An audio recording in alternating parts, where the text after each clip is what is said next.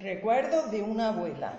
Recuerda aquella niña que nunca los reyes le echaron una muñeca, que no fue a la escuela, que apenas aprendió a leer, tampoco podía jugar, porque desde muy pequeña tenía que trabajar.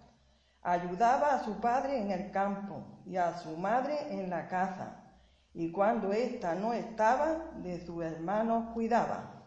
Recuerda cuando en el estanque lavaba y de fría que estaba el agua, sus pequeñas manos se quedaban congeladas. También recuerda aquellos suelos de piedra que, que de rodillas fregaba con un trapo viejo que sus manos estrujaban. Aquella niña que se hizo mujer, aunque años no tenía, pero sí obligaciones que no le correspondían.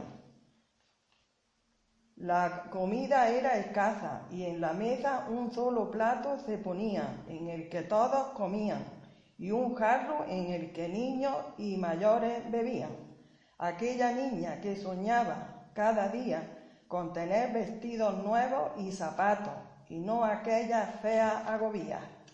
También recuerda cada día aquel colchón de falfolla en el que dos o tres hermanos dormían. Recuerda a su abuela, a la que tanto quería, siempre de negro vestida, y aquellos pañuelos que su cabeza cubrían. Recuerda cuando en el, el teléfono en contadas casas existía, solo cartas se escribían, cartas llenas de tachones y faltas de